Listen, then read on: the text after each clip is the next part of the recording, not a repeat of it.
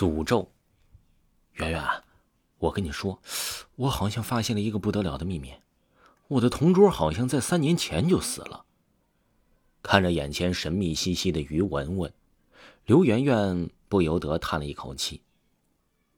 于文文是他的小学同学，初中的时候因为成绩不好，刘媛媛顺利的考进了重点初中，便与他分道扬镳。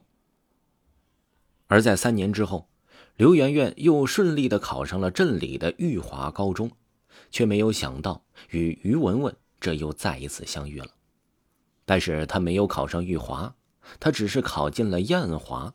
镇上一共有两所高中，玉华是重点高中，而没有考上的全部都进了燕华。当初我见到他住在我隔壁的时候，我先是感受到了惊讶，但随后开始窃喜，因为爸爸妈妈都在外出差，所以我要独自在镇上上学。有时候不由得有些害怕，而现在有了于文文，就不会感觉到孤独了。我们可以像以前一样一起吃饭，一起睡觉。不过三年不见呢，刘媛媛感觉于文文和以前有了一些变化，就像是现在，他们两个坐在床上，于文文。拿着一份破旧的报纸，一脸认真的和刘媛媛说着自己同桌已经死亡的消息。他的同桌刘媛媛见过，是一个戴着眼镜、很腼腆的男生。刘媛媛将于文文手里的报纸拿了过来，这份报纸看上去很是破旧，上面有很多被火烧过的痕迹，但还是勉强可以看到其中的一些信息。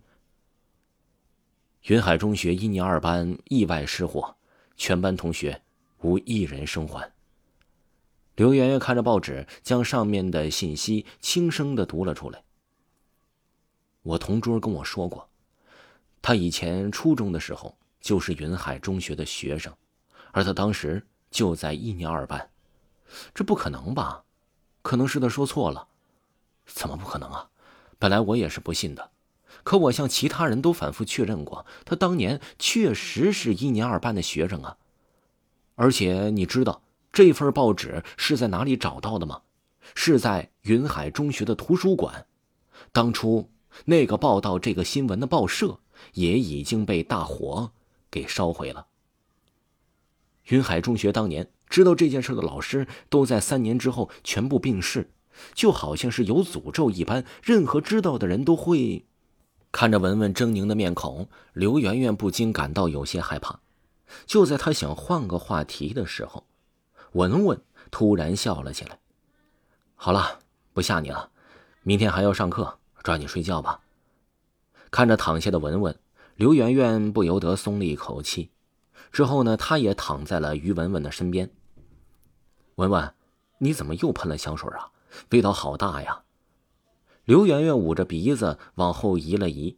自从和于文文睡在一张床上之后，她就发现于文文每天睡觉之前都要喷上大量的香水。即使她抗议了几次，都没有让文文悔改。她觉得是燕华的学生带坏了文文。于文文也没有理会他，而是躺在床上继续睡觉。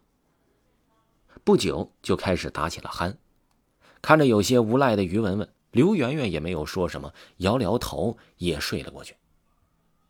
早上，两人进行告别之后，就各自的去上了学。在这一天里，刘媛媛一直心不在焉的。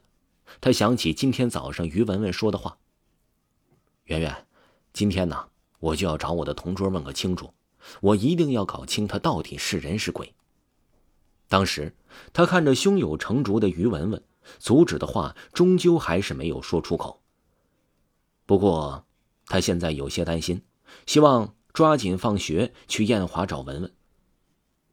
终于熬到了放学，此时的太阳已经西下，只留下了一丝余晖。刘媛媛刚走出校门，她的手机就响起了铃声。她拿出来一看，正是于文文的来电。媛媛，快来救我！李浩他真的不是人呐！刘媛媛刚接起电话，对面就传来了于文文的呼救声，而文文口中的李浩就是他的同桌，那个被他怀疑的人。可以听到他正在奔跑，好像就像是被什么追赶一样。看着挂断的电话，刘媛媛急忙向艳华学校的方向跑去。她一边跑一边给于文文打电话，可是电话的那边一直处于忙音状态，根本打不通。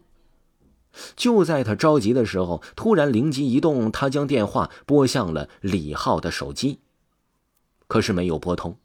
李浩的手机也是忙音，就好像两个人约定好了一样。不过，这更加坚定了刘媛媛去救于文文的信心。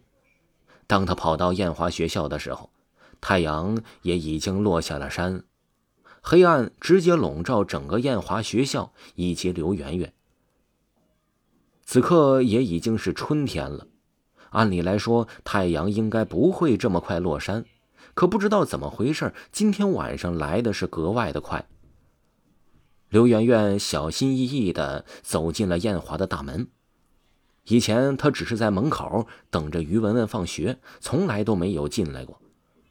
刚走进学校，刘媛媛觉得有些不对呀，整个艳华感觉到很破旧。天空上有很多的废纸向下飘落，而且空气中还弥漫着一股烧焦的味道。他抬手接过一张飘落的纸，发现这与昨天文文给他看的报纸是一样的。昨天文文说他费尽心思找到的报纸，而在这里铺满了一地。虽然刘媛媛觉得有些奇怪，但因为担心于文文的安危，他急忙向教学楼跑去了。他直接跑到了于文文的班级，也就是一年二班的门口。当他走进去的时候，直接第一眼就看到了蹲在角落里披头散发的于文文。文文，你没事吧？刘媛媛急忙跑到于文文的身边，而于文文看到他之后，直接扑向了他的怀里。就在这一瞬间，刘媛媛就觉得那股烧焦的味道扑面而来。让她不由得捂住了鼻子。文文，你先别哭，李浩呢？我不知道啊。之前我和他摊牌之后，他就拿着把刀在追我，吓得我急忙和你打电话。打完电话之后，我就躲在了教室里。于文文带着哭腔向我讲述了一些经过。就在我要安慰一下他时，电话突然响了起来。我先将文文扶到了座位上，之后看向电话。竟然是李浩打过来的。喂，李浩，你到底是人是鬼啊？为什么要吓唬文文？云海中学曾经是艳华的附属中学，当初那场大火几乎烧毁了整个云海中学。由于事情太严重，所以被市里的领导给压了下来。电话那头传来了李浩低沉的声音，在他说话的同时，我感受到周围烧焦的问题越来越重了。我心虚的瞄了一眼文文，发现他仍然坐在那里，正在哭泣呢。你到底想说什么？没什么，就是想对你说声谢谢。于文文曾经是一年二班的学生，也就是刚开始起火的班级，而文文一直在找替死鬼去投胎，本来应该是我，但是因为你，我不用死了。谢谢。李浩说完这一句，直接就挂了电话。而我拿着电话站在原地，不敢回头看向于文文。突然，我的肩膀上搭上了两只手臂，一股浓郁烧焦的味道出现在了刘媛媛的身后。媛媛，留下来陪我好吗？李浩挂断了电话，看着眼前的艳华，不由得叹了一口气。造孽呀！李诗诗，竟然这么巧，你竟然住在了我的隔壁。以后咱们两个就是邻居了。是啊，圆圆学姐，我们又可以像初中一样做姐妹了。